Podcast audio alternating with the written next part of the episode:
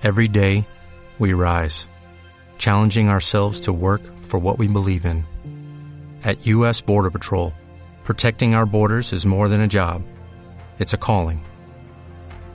Agents answer the call, working together to keep our country and communities safe. If you're ready for a new mission, join U.S. Border Patrol and go beyond. Learn more at cbp.gov/careers. Bueno, pues estamos aquí en otro capítulo más. Hoy somos bastantes más, da gusto así veros a todas las caras, porque el jueves pasado nada más que vino uno. Sois unos pájaros. Vamos a empezar con la introducción que hice, que habéis escuchado el audio, ¿no? Del último capítulo de Spotify. Dice, creo firmemente que está aquí entre nosotros el Espíritu Santo, nuestros ángeles de la guarda, y nos ponemos en presencia, ¿vale? ¿Lo sabéis? Habéis escuchado el capítulo, tenéis que saber de qué va. Bueno, ahí se hablaba de cómo era para confesarse y todas estas cosas.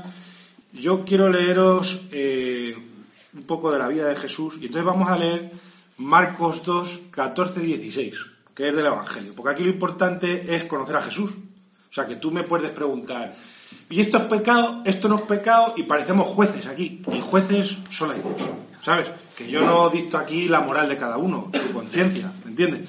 Lo importante para tener una buena conciencia es leer el Evangelio y conocer a Jesús, ¿sabes? O sea, que yo no soy Dios. Yo, pues soy un profesor que te está aquí dando unas clases y tal para mejorar la formación humana y espiritual. Entonces hay que conocer a Jesús. Y quiero que conozcáis una cosa curiosa que dice Marcos. Dice, mira, estaba Jesús y viene de ver a multitudes, ¿sabes? Pero multitudes que a lo mejor iban a verle miles de personas, ¿sabes? Tú imagínate en aquella época, de repente a un tío venir mil personas a verle. Pues tú te imaginas lo apretado que estarían allí, ¿sabes? Las aldeas que habría, allí topetado. Bueno, total que dice así, dice, después de algunos días, que iría andando por allí, dice, entró de nuevo en Cafarnaún, que era un pueblo que había por allí. Y se corrió la voz de que estaba en una casa. ¿Sabes? Pues toda la gente dirá, ¡ay, que está aquí Jesús, tal, no sé qué! Ya había hecho milagros, tal, no sé qué.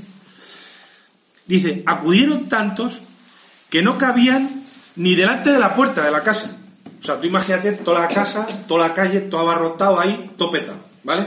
Todo el mundo queriendo ver a, a Jesús, ¿no? Claro. Bueno, y Jesús se puso a anunciarles eh, el mensaje, el Evangelio. Entonces Jesús estaba ya hablando y todo abarrotado, ¿vale? Y entonces llevaron a un paralítico entre cuatro.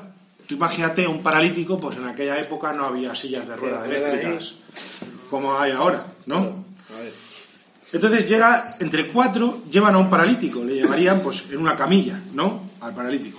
Bueno, pero como no podían llegar porque la puerta estaba, toda la casa topetado, no podían entrar, fíjate lo que hacen estos tíos.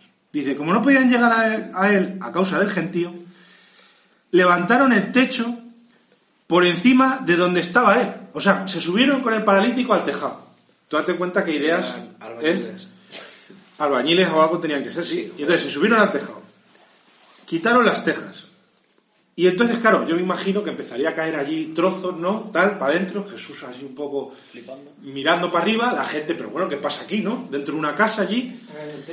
Y entonces dice, por encima de donde él está, dice, abrieron un boquete, o sea, claro, un boquete gordo, y descolgaron la camilla donde venía el paralítico, eh, la descolgaron por allí, y entonces Jesús, viendo la fe que tenía, dice al paralítico, hijo, tus pecados te son perdonados.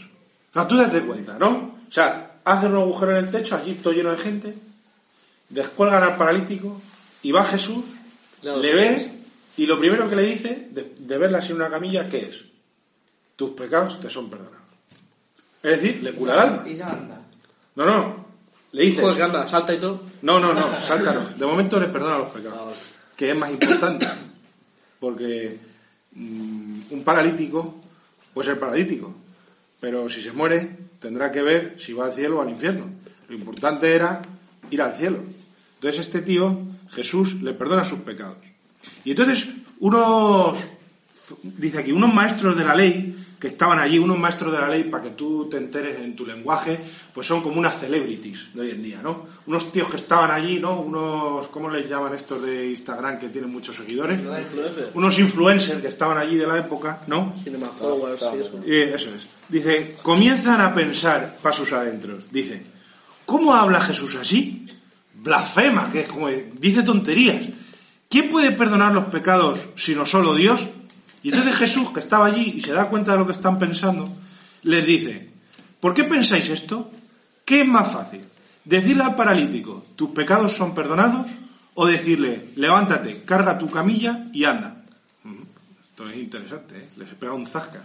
Y entonces dice, pues para que veáis que el Hijo del Hombre tiene poder en la tierra para perdonar pecados, se volvió hacia el paralítico y le dijo, levántate, toma tu camilla y vete a tu casa. Y el paralítico se puso en pie, cargó enseguida con la camilla y salió a la vista de todos. De modo que todos se quedaron maravillados y daban gloria a Dios diciendo, nunca hemos visto cosa igual. ¿No? Yo me quedo con una cosa. Yo quiero tener a cuatro amigos como él. O sea, aquí lo importante no es el paralítico, no es. Es que le suban al paralítico. Es que gracias a los amigos que tenía, fueron capaces de abrir un agujero y descolgarle. Yo me imagino a esos cuatro amigos, ¿qué le dirían al paralítico? Tú imagínatelo. ¿Qué le dirían? Le dirían, "Tss, que ha venido un tío que hace milagros. Venga, vamos. Y diría el paralítico, ¿pero cómo voy a ir? Si yo soy paralítico no puedo ir. Venga, que te llevamos. Y le cogerían allí en volandas y dirían, oye, que está topetado. Y diría, venga, venga, vámonos a casa. Y dirían, no, no, no.